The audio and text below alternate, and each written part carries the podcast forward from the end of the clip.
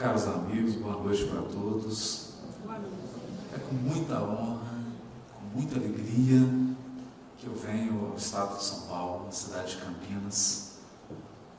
Tenho uma profunda admiração pelo movimento espírita do estado de São Paulo, pela dedicação, pela forma corajosa e ativa com que os trabalhadores desse estado conduzem o movimento espírita. Por isso quero agradecer a Cristina. E agradecendo ela, agradeço à Luzi e ao Movimento Federativo do Estado de São Paulo. Quero fazer aqui uma, uma homenagem singela, mas de coração, a Terezinha de Oliveira. E me sinto até emocionado de estar na casa dela, no Centro Espírita Allan Kardec. Esse grupo que contou por muitos anos com a sua presença íntegra, com a sua visão honesta, sincera do Espiritismo, que formou tantos corações. Pessoa que eu tive a honra de conhecer aqui em Campinas e dividir com ela uma exposição em Pedro Leopoldo. Tenho certeza que se ela não estiver presente é porque tem um compromisso mais importante. E estando ela presente, receba meu carinho, meu abraço de gratidão, de, de reverência a essa grande espírita brasileira que foi Terezinha de Oliveira. Nessa noite nós gostaríamos de convidar os corações que nos ouvem a uma reflexão sobre a vida íntima de cada um de nós. Uma reflexão guiada por uma obra gigantesca. Embora pequena no seu volume, essa obra é extensa no seu conteúdo. Falamos do livro Pensamento e Vida psicografado por Francisco Cândido Xavier, ditado pelo Espírito Emmanuel.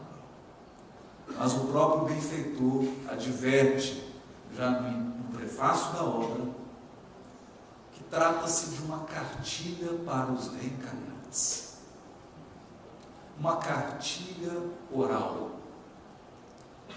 Algo feito com carinho, com dedicação, mas com o objetivo de ser breve e ir direto ao ponto, abordando aqueles temas que são estratégicos para alguém que pretende tirar o máximo proveito da sua existência corporal, da sua experiência reencarnatória.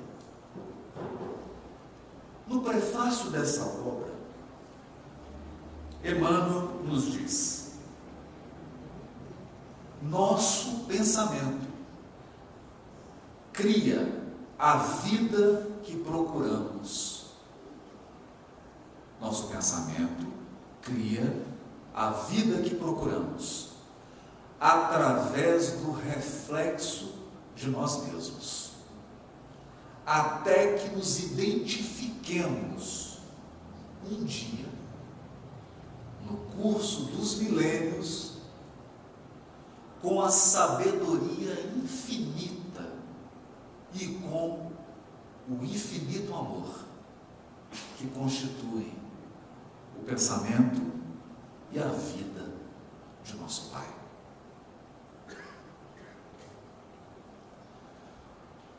Frase que já dá o tom da conversa. Já deixa claro para todos nós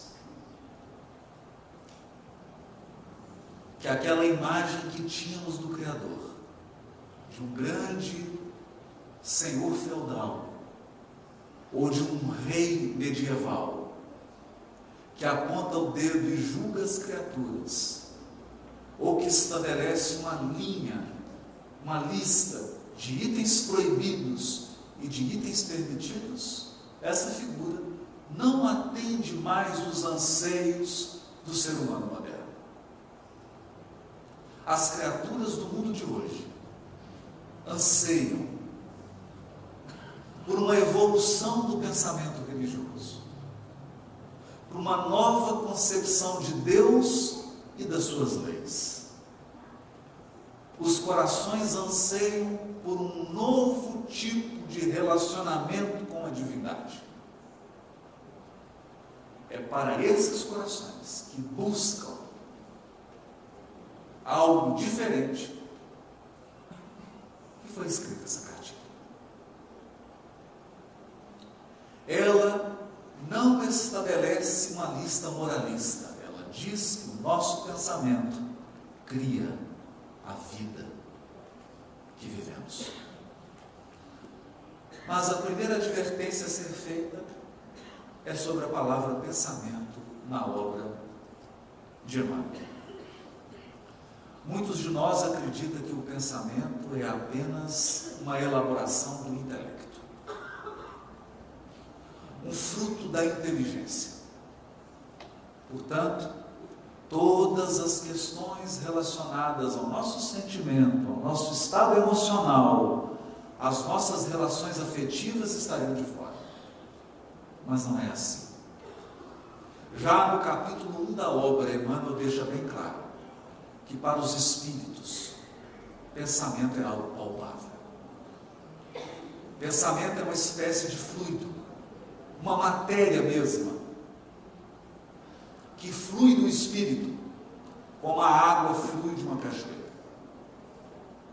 E o pensamento é composto de todas as nossas ideias, de todos os nossos conceitos, de todas as nossas crenças, portanto, de tudo aquilo que está relacionado à nossa inteligência, ao nosso intelecto, mas também de todas as nossas emoções.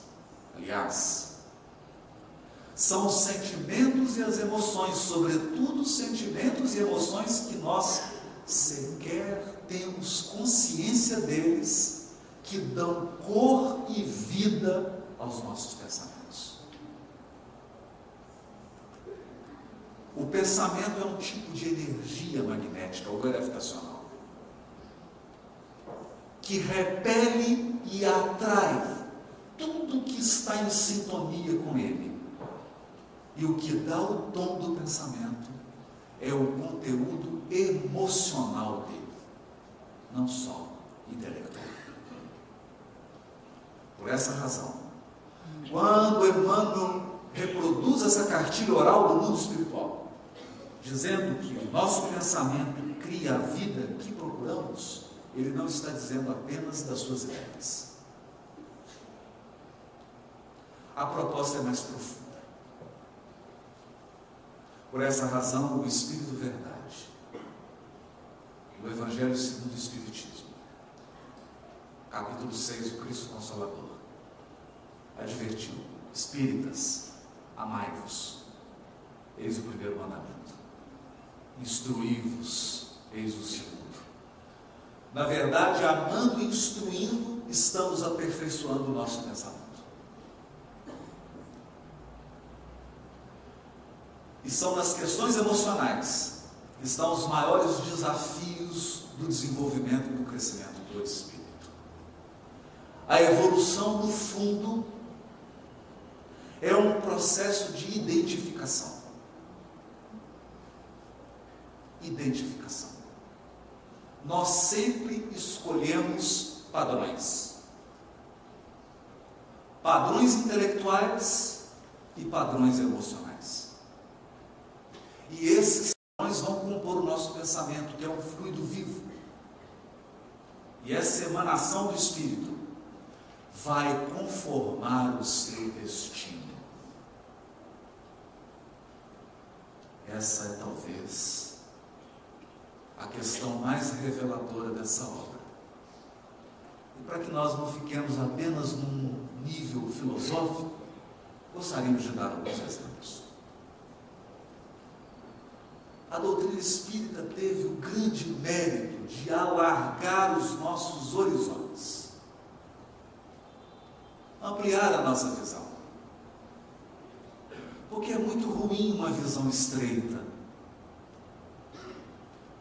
Quanto mais estreita a nossa visão, mais frágil é o nosso caminhar. Mais frágil é a nossa decisão. A nossa vida passa a conter furos, dificuldades que não se sustentam dependendo do tipo de experiência vivida pelo Espírito. O que isso significa? Que evolução é um convite permanente ao aprimoramento. Portanto, veio o Espiritismo e nos disse: você é um espírito imortal. Isso é muito relevante. Muito relevante. Porque o mundo inteiro grita. Milhões e milhões e milhões de pessoas em todas as latitudes e em todas as longitudes do planeta são educadas para acreditarem que vão morrer. Nascem e vão morrer.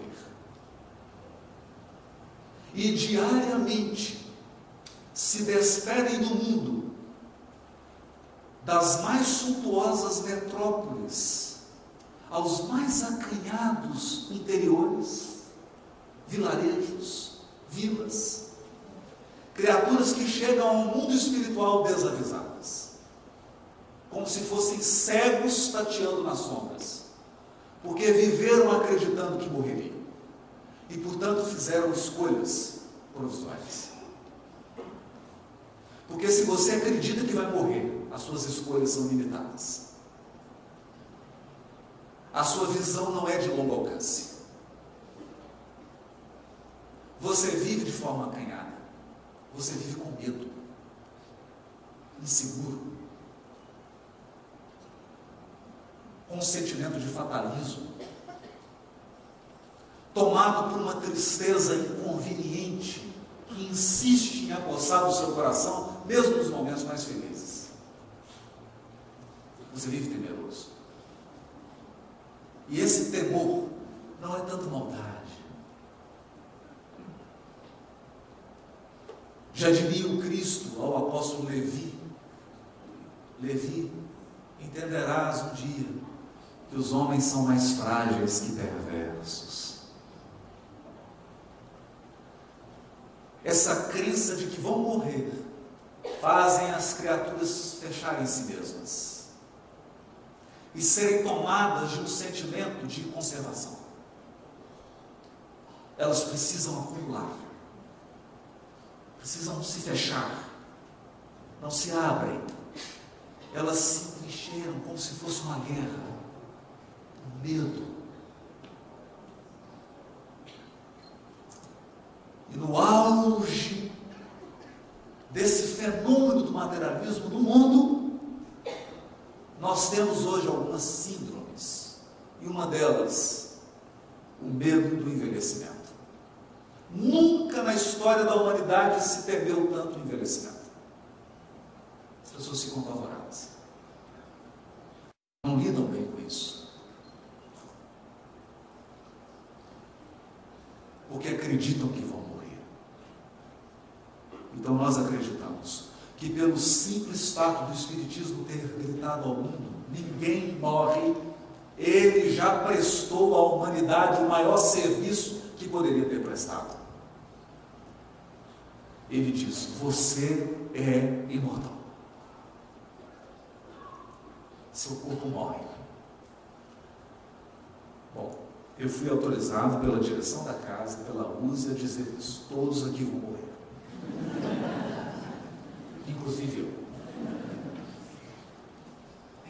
Mas a morte é uma passagem para uma vida mais ampla. Mais ampla e mais exigente. Mais exigente. Vamos chegar nesse ponto. Outra questão que o Espiritismo contribuiu para a evolução do pensamento religioso do mundo foi dizer às criaturas: você não teve e não tem apenas uma vida. Então, não perca tempo mas também não seja precipitado. Muitas vezes nós confrontaremos situações e corações que nos trarão problemas que não podem ser resolvidos em uma única vida. É quase uma pretensão louca querer que alguns corações se transformem nessa vida, porque eles vão precisar de muitas. E alguns problemas que nós vamos viver não podem ser resolvidos nessa existência. Então é preciso conjugar resignação e iniciativa. Porque se você tiver só iniciativa, você vai sofrer muito. Porque só iniciativa você vai acreditar que pode mudar tudo. Não pode. Não agora. Mas se você tiver só resignação, você não sai da cama. É preciso equilibrar. Essa visão da pluralidade das existências, das muitas vidas do Espírito, é consoladora mas ela também é desafiadora. Desafiadora. E o que ela nos desafia? Ela nos desafia se nós estivermos dispostos a ir além da superfície. Que é difícil. Muitos repetem num jargão ah, esse problema que eu tenho é um problema de karma.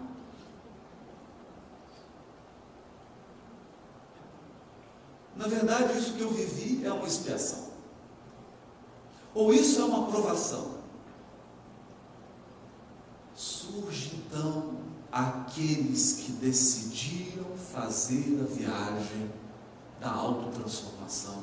A seguinte pergunta: Quando começou esse problema e por quê? Então eu vou dar um exemplo assim, mais simples. Você olha para sua sogra e se pergunta: quando começou esse problema? Uma brincadeira. Uma brincadeira. Você olha para um chefe, para alguém de sua relação, fala: quando começou esse problema? Mas se você para na pergunta quando, você terá um aproveitamento desse ensinamento reencarnação muito limitado. Porque você dirá assim, começou há 500 anos atrás. Já é a décima vez que ela é minha sogra e a gente está sempre brigando. Começou há mil anos atrás.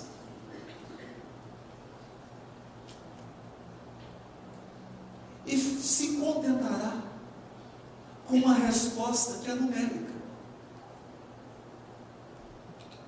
E talvez você faça uma lista dos problemas novos e dos problemas velhos.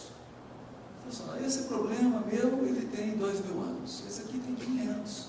Esse aqui tem 200. Esse aqui tem 50 anos. Esse aqui tem dois mil anos. mas é preciso fazer a pergunta fundamental: por que eu vivi e por que eu vivo esse problema? Por quê? Por quê? Se você teve a coragem de fazer essa pergunta, ouvirá então essa frase luminosa do benfeitor Emmanuel. O nosso pensamento cria a vida que procuramos. O que nós estamos dizendo? Nós estamos dizendo que dentro de você tem uma multidão de pessoas. Em quantos lugares você já viveu? Quantas existências você já teve? Quantas línguas você já falou?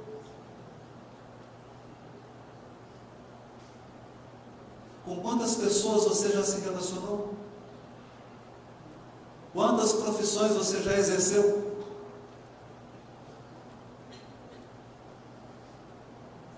A pergunta difícil de ser respondida é: quem é você?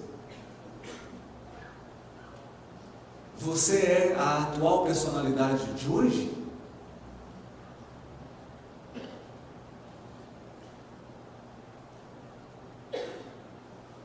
Ou a atual personalidade de hoje é uma etapa da sua jornada? Então, quando Jesus se encontra com o endemoniado de Gadareno, ele pergunta: quem é você?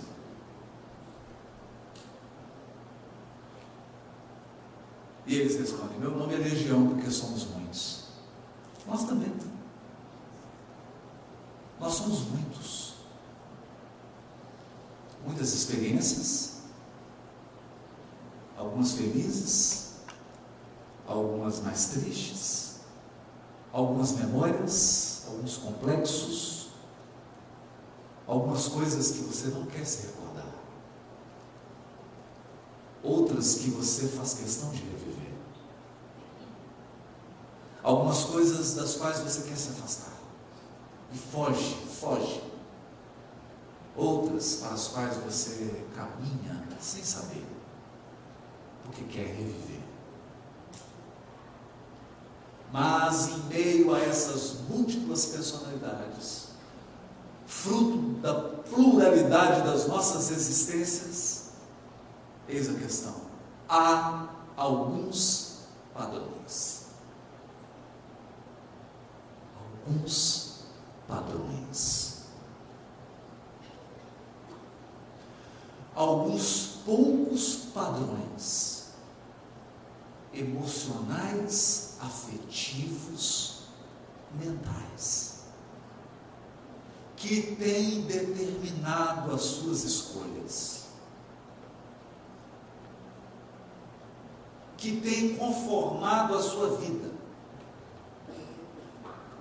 que tem estabelecido limites, limitações, talvez prisões, não foram impostas por ninguém. Não é karma, não é expiação, não é provação, é simplesmente o seu pensamento criando a vida que você procura. procura inconsciente. Parte de você não quer, mas uma parte que você não reconhece quer. Uma parte consciente de você nega, mas uma parte inconsciente pede, clama, grita. E você acaba repetindo padrões. Repetindo padrões. Padrões nos relacionamentos padrões nas suas escolhas, padrões nas suas atitudes, padrões, padrões, que acabam determinando o seu destino. Então não basta resgatar. Para ilustrar, nada melhor que um caso de Humberto de Campos. Conta-nos Humberto de Campos que havia duas fazendas para prestigiar o meu estado o estado de São Paulo, eu vou dizer que elas estavam na divisa. Uma em Minas e outra em São Paulo. E elas eram cortadas por um rio. Nasce a criança na família dos fazendeiros de Minas. Então, logo o menino atinge seus 18 anos, chega na beira do rio, olha para a cerca e diz assim: essa cerca está errada, uai.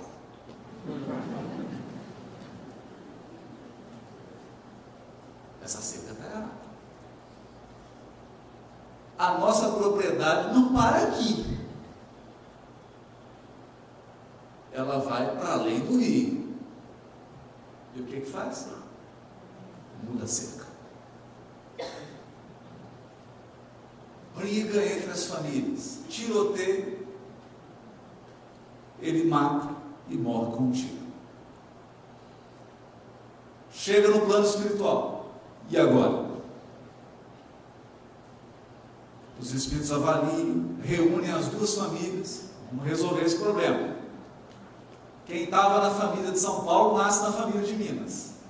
Quem estava na família de Minas nasce da família de São Paulo. Nasceu ele do outro lado, agora da fazenda de São Paulo. Criança inteligente, ativa, chega aos 18 anos, vai para a beira do rio e olha essa cerca está errada.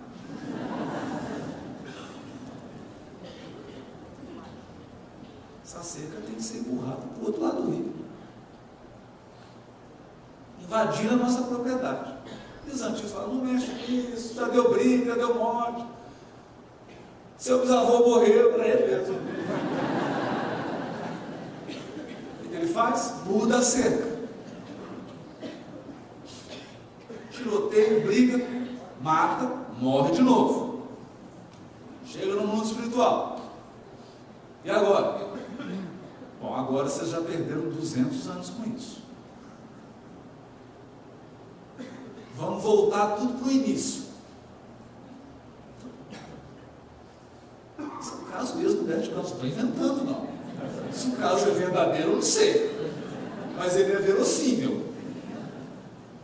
Eu já vi coisa parecida. Volto para o mundo espiritual. E agora?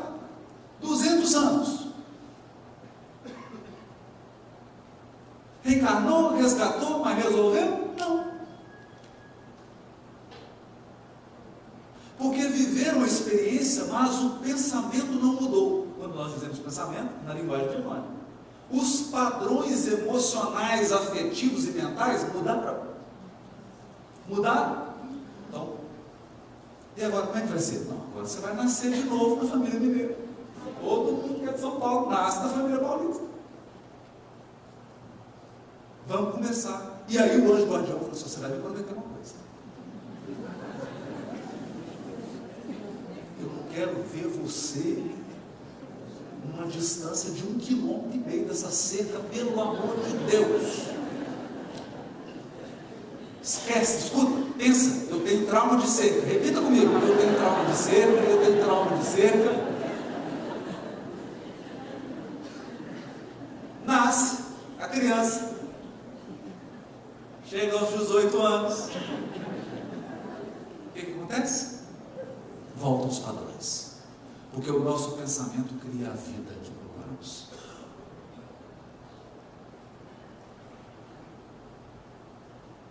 O menino vai visitar a cerca. Essa cerca está errada. Nesse dia ele dorme, tem uma reunião no plano espiritual, inclusive com o anjo guardião, com o espírito protetor. E aí eles contam para ele: olha, isso não é brincadeira. Você já matou, já foi morto, duas encarnações já se foram. Esquece e esquece esse assunto pelo amor de Deus. Mas qual é o padrão? A conduta é fácil, nós identificamos. Ele chega e muda o limite. Mas qual é o padrão emocional? Nós podemos fazer algumas especulações. Será que não se trata de um espírito que não se contenta com o que tem? Você conhece alguém assim? Eu conheço. Vive comigo. Só eu mesmo. Será que não se trata de alguém que não consegue sentir gratidão pelo que conquistou?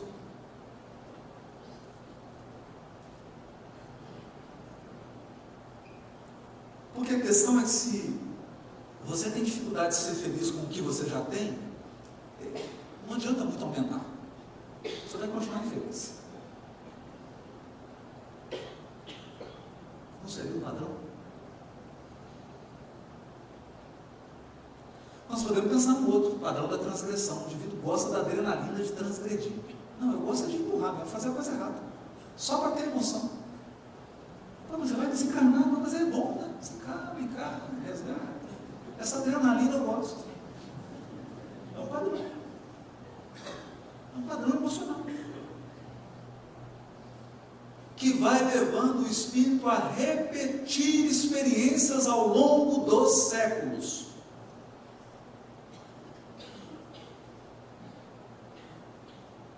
Ao longo dos séculos. Bom, como se resolveu o caso? Não sabemos.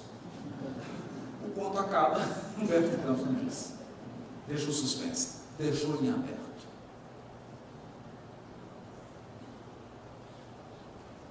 Qual então o convite da evolução espiritual? O convite da evolução espiritual é identificarmos o nosso pensamento com o pensamento de Deus, que é de infinita sabedoria. Isso significa que o Criador dirige a criação com infinita sabedoria. Então, não tem amador.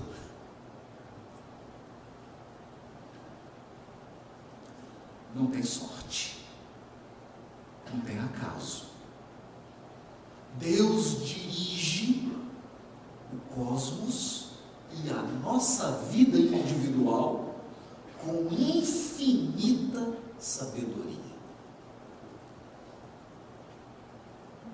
Infinita sabedoria. A pergunta é: nós temos adotado a sabedoria em nossas escolhas?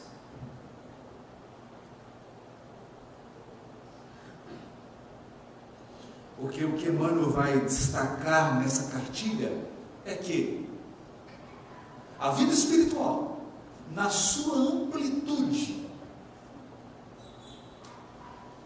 é uma trama de escolhas e consequências. Escolhas e consequências. Não erro e punição, não. Escolhas e consequências. Toda escolha tem consequências. Toda consequência é resultado de escolhas.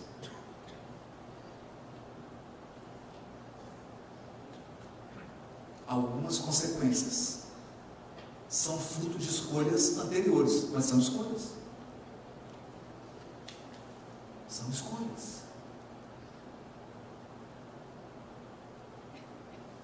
E quando o nosso pensamento se aproxima da sabedoria, a nossa vida reflete amor. Esse é o ponto.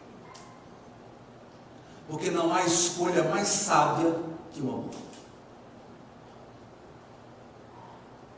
E não há sabedoria maior que a sabedoria do amor.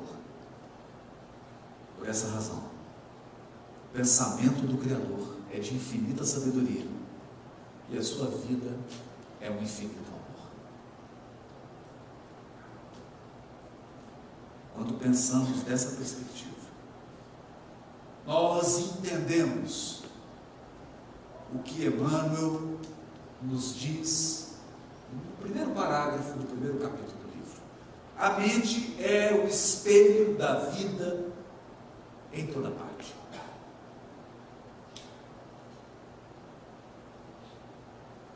O que nós concluímos disso? Algo difícil de aceitar. Toda a sua vida, tudo o que te acontece,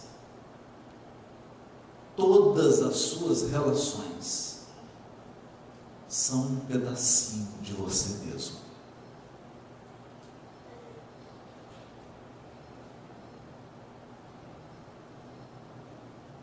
são reflexos de nós mesmos. Nós plasmamos a vida. Evidentemente, não se trata de um processo imediatista. Talvez hoje você esteja vivendo consequências de escolhas feitas há 1500 anos atrás. Talvez hoje você esteja enfrentando situações que foram criadas há dois mil anos atrás, há 500 anos atrás.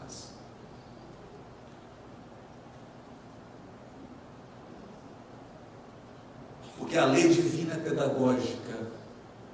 Ela mais vai, ela jamais vai te apresentar um problema que você não seja capaz de solucionar. Muitas vezes, então, a lei divina aguarda o nosso amadurecimento espiritual para que tenhamos condições de enfrentar as situações com êxito, com possibilidade de êxito embora o fracasso esteja sempre nos rondando, mas com possibilidade de êxito. Caso contrário, o Criador não seria um pedagogo, não seria um educador.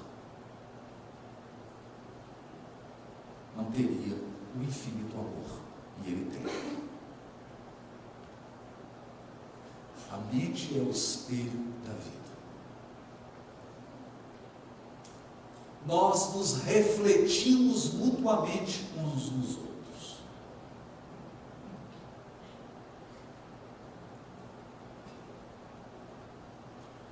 Eu preparava essa reflexão de hoje e fiquei pensando em, em algo que li, que nos dizia que cada coração que se relaciona conosco é como um terreno.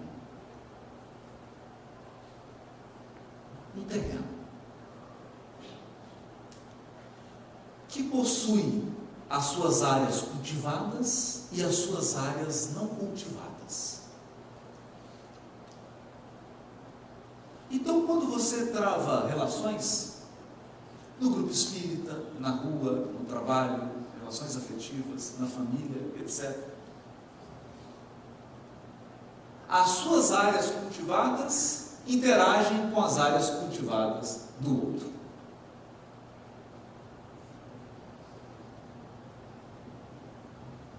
E daí podem surgir afinidades profundas ou aversões.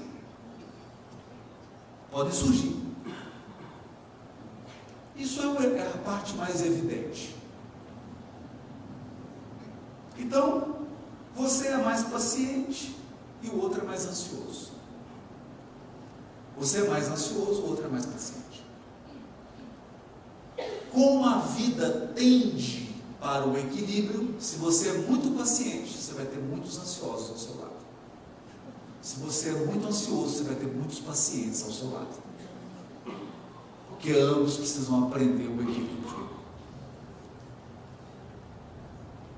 Se você é muito ativo, estará cercado de pessoas mais passivas. Se você é muito passivo, estará cercado de pessoas ativas. Deus é pedagogo. E, geralmente ele faz isso na família. Para não ter jeito de fugir da lição. Mas há um aspecto menos evidente. Todo coração possui áreas não cultivadas.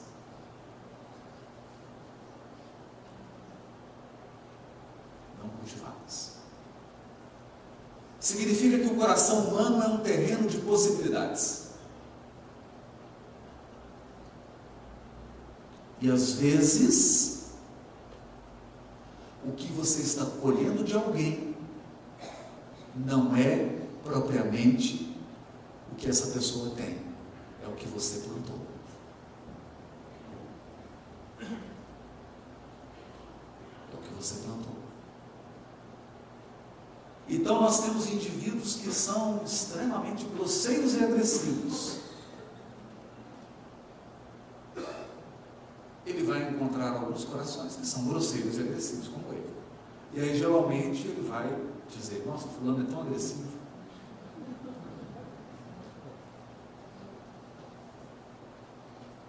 Mas encontrará corações que receberão essa semente e que depois de um tempo de convivência com eles, com essa pessoa, se tornarão agressivos.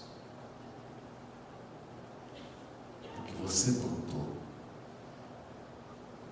Esse é o seu cultivo. Isso é o que você está semeando e está colhendo. Não é propriamente da pessoa.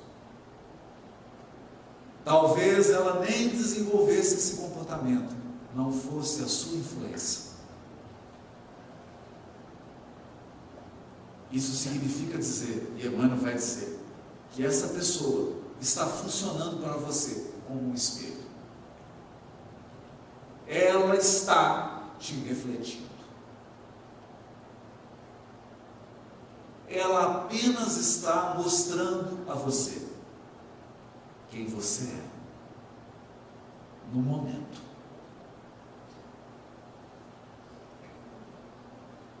As criaturas refletem-se reciprocamente.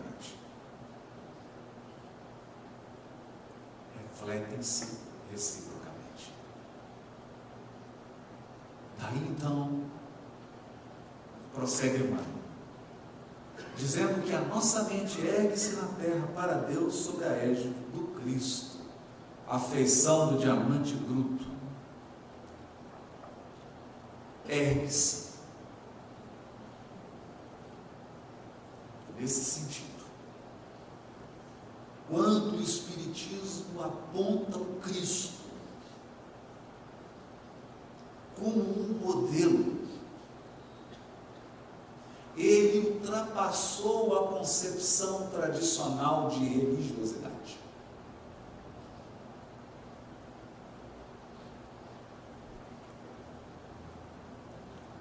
Não se trata de criticar, mas de apontar as limitações. Durante muitos séculos, nós olhamos para o Cristo crucificado e o adoramos e o reverenciamos. E nos entregamos a rituais para honrar a sua memória, para reavivar a memória dele. E encaramos o Cristo como algo extremamente distante de nós. Foi uma experiência foi um degrau da nossa ascensão evolutiva. Hoje, a doutrina espírita faz um convite profundo a cada um de nós. Ela não propõe que nós percamos o respeito, a reverência, a gratidão, a memória, o amor, o carinho pela figura do mas ela nos pede um passo adiante. Ela nos pede no sentido de conformação, de reconstruir-se, de aproximar o nosso pensamento, as nossas ideias e os nossos sentimentos ao padrão do Cristo. Para que a nossa vida passe a refletir padrões da vida do Cristo.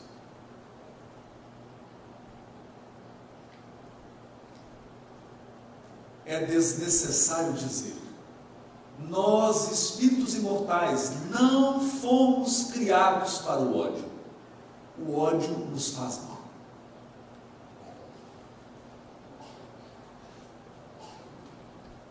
O ódio nos perturba psiquicamente.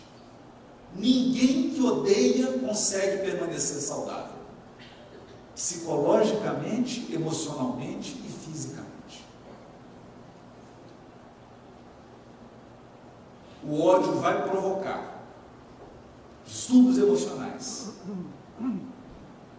distúrbios psíquicos, depressão, às vezes até suicídio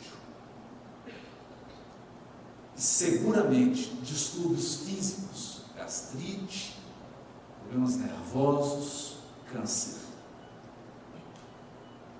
Nós não fomos criados para a mágoa e para o ressentimento.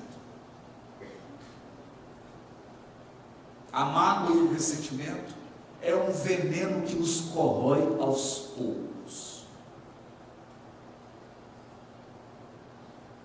Todos sabemos disso. A primeira corrosão que a mágoa provoca no seu coração é que ela tira a sua esperança no futuro.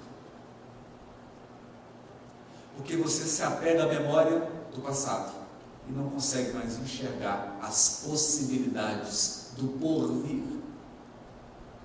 Você se torna escravo das suas memórias.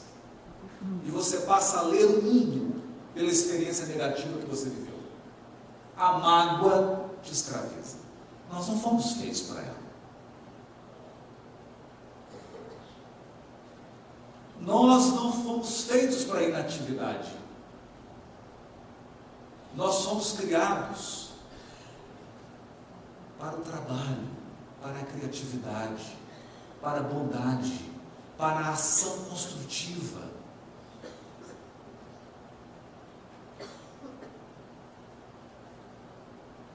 Esses são os padrões do Evangelho do Cristo. E na medida em que nós nos aproximamos desses, desses padrões, ou melhor, na medida em que incorporamos esses padrões à nossa vida, vamos experimentando a cura. Não se trata de uma cura física. Trata-se de uma cura profunda, de uma mudança de valores, de uma mudança de postura diante da vida espiritual, como um todo, não só da presente vida.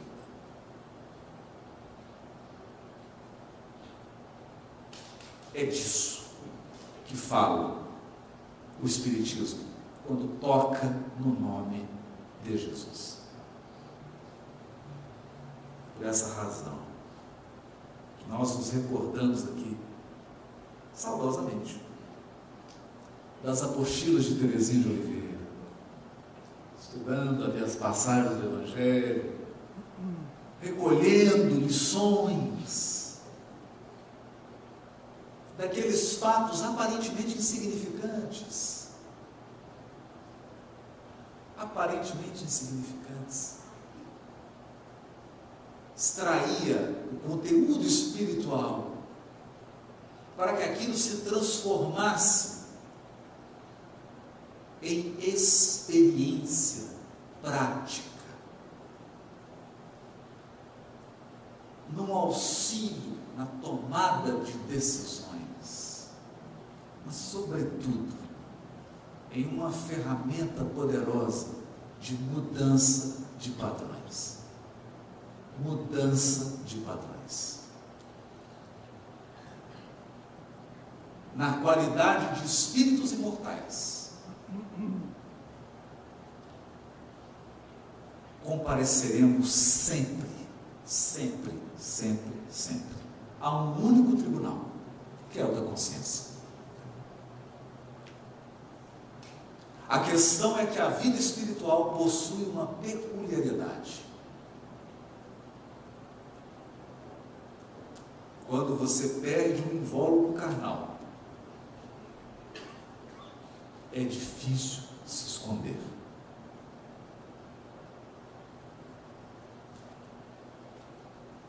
Uma das características do mundo espiritual é que ele te mostra do tamanho que você é. Exatamente como você é.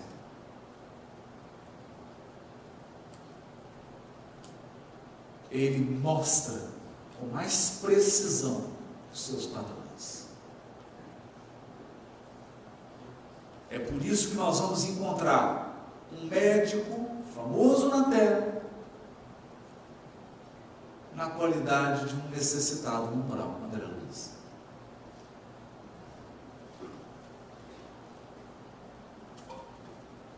Porque viveu nos elementos exteriores, mas não se percebeu. Não se olhou. Não cuidou de si. não se avaliou.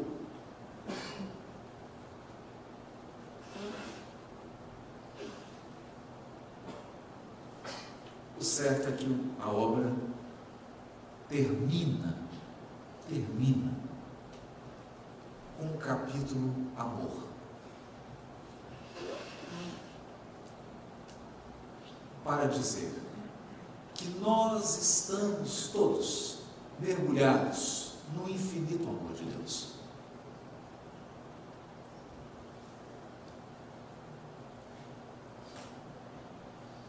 E para o amor infinito de Deus,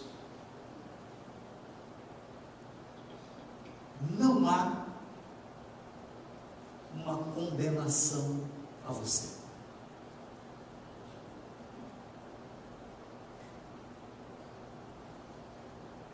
O amor infinito do Criador não te condena. Ele te enxerga. É diferente. Ele não aponta o dedo, ele te devassa. Te descortina. Tira os véus e te auxilia a ver. A ver. É por isso que umas passagens mais lindas do Evangelho é daquele cego. Que com muita dificuldade consegue chegar ao Cristo.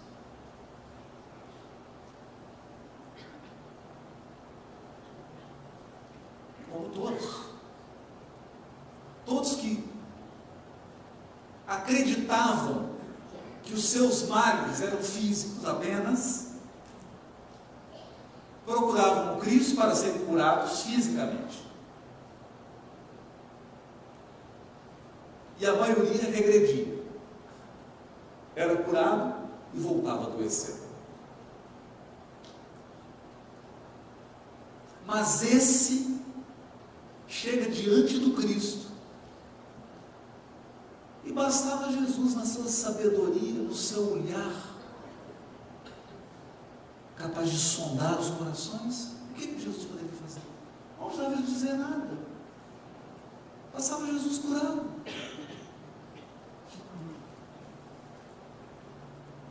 Mas Jesus faz a pergunta decisiva: O que queres que eu faça?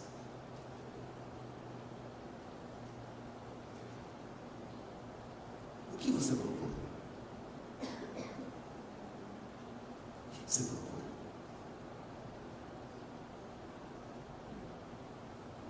E esse homem dá uma resposta que vai além da sua limitação física.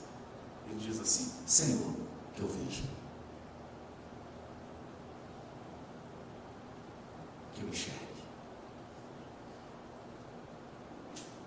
Você não será mais a mesma pessoa depois que enxergar. Se você enxergar, se você perceber,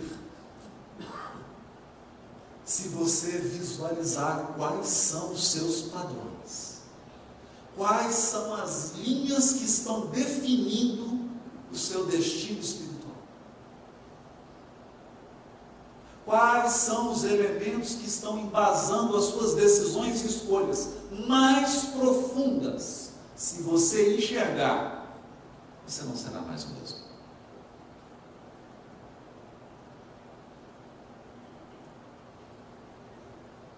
Alguns talvez estranhem a proposta do Espiritismo, porque ele não proíbe nada.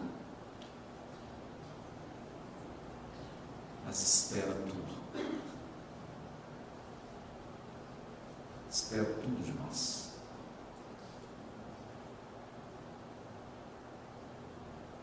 Ele não fará aquilo que só você pode fazer ele não vai alterar seus padrões. Ele apenas, se é que eu posso chamar isso de apenas, auxiliará para que você veja, enxergue. Enxergue.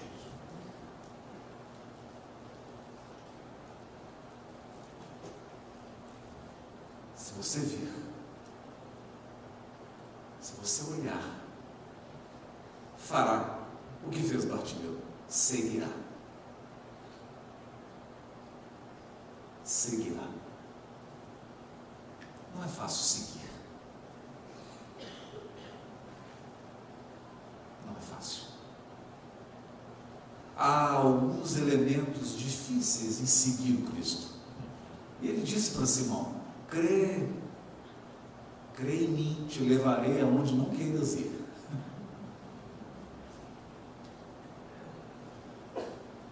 Que nós falamos assim com a boca tão boa, que o Cristo é o guia,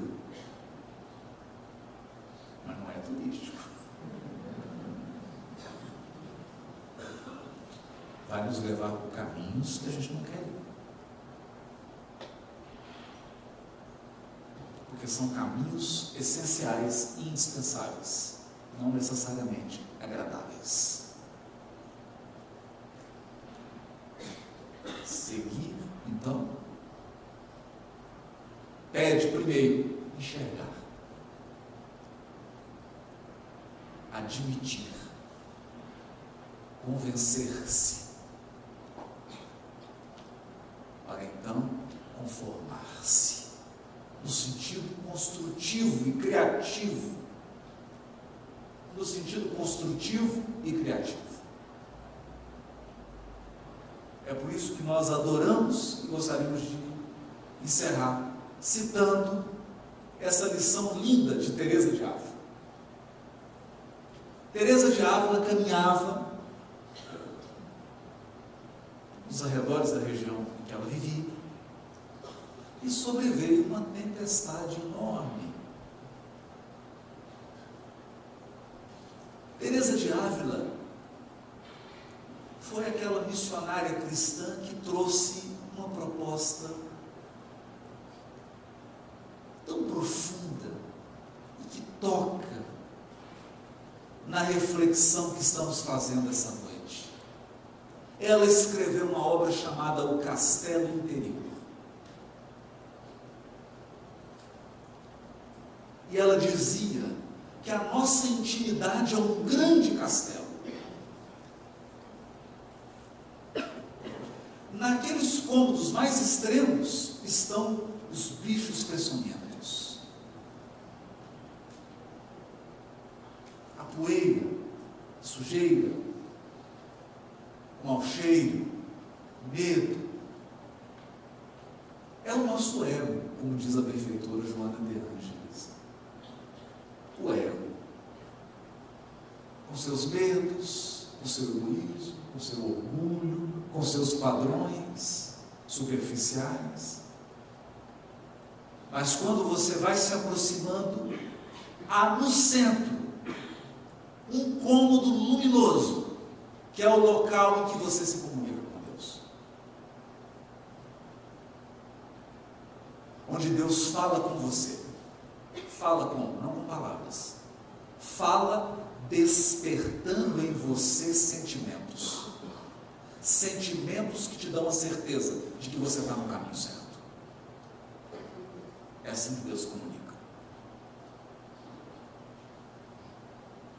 Mas para chegar nesse centro, diz Teresa de Ávila, quanto mais você se concentra, quanto mais você se conhece, quanto mais você olha para dentro de você, na medida em que você se esforça por se conhecer, surge a louca da casa. A louca da casa é uma doida varrida que mora dentro de você. E que assim que você deseja se conhecer, ela começa a bater panela, gritar e fazer o mau escândalo. É mais ou menos assim. Começa a reunião e todos dizem: vamos fazer a prece. Pai de infinita bondade, você está assim, amanhã tem que pagar a conta de luz. Está vencida, é a doida da casa.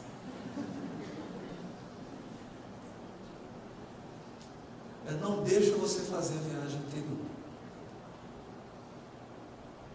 Essa mística da Espanha, que fez essa profunda viagem para dentro dela mesma, não construiu quase nada fora mas fez uma profunda caminhada para dentro, caminhava dessa vez fora, nas margens de um rio. Veio uma grande tempestade. Ela escorregou, caiu dentro do rio, estava se afogando. E ela então deu aquele grito com o seu pensamento: Jesus, por favor, me acode. Ela então sentiu que mãos tocavam nas dela e atiravam na Uma mão forte pegou a dela e tirou ela para fora do rio. Quando ela recobrou, ela olhou, era o Cristo. Jesus. Ele olhou para ela e disse assim: Está vendo, Teresa, como eu trato os meus amigos? E ela disse: Sim, é por isso que o senhor tem tão poucos.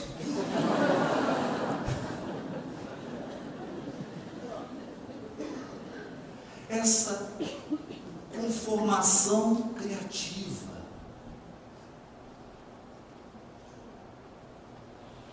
Esse seguir o Cristo com autonomia, com inteligência, com bondade, com grandeza, com largueza, a ponto de encontrá-lo e dizer: Mestre, está difícil.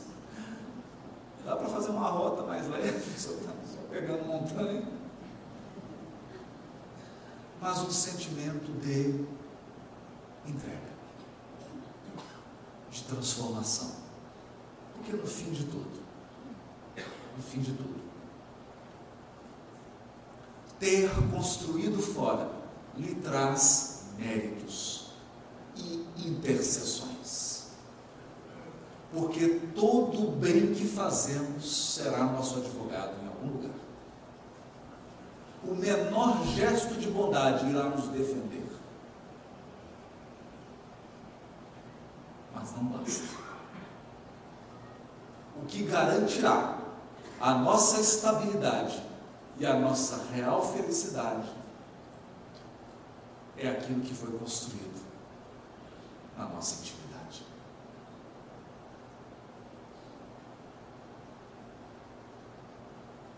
Por isso Cristo repete várias vezes, e ficou gravado no capítulo 6 do Sermão do Monte, Evangelho de Mateus. Quando orares, não faça como os fariseus, que oram nas praças, para serem vistos pelos homens. E ora a Deus em segredo. Ele que vem em segredo te recompensará, te retribuirá, vai se relacionar com você. A vida íntima, a vida interior, que jamais pode ser negligenciada. Não é por outra razão que antes de Jesus iniciar, sempre, sempre antes de iniciar o atendimento ao público, antes da multidão procurar, nós lemos o Evangelho. E Jesus se retirou a um lugar ermo e orava. E aí a multidão ia até ele. Mas quando a multidão chegava, ele já havia feito o processo de interiorização conexão. O nosso pensamento cria a vida que procuramos. Meu desejo é que, mirando e seguindo Cristo, à luz da doutrina espírita, você possa alterar os padrões, redirecionar suas buscas encontrar uma vida de felicidade, de harmonia e de amor. Paz para todos. Muito obrigado. Noite.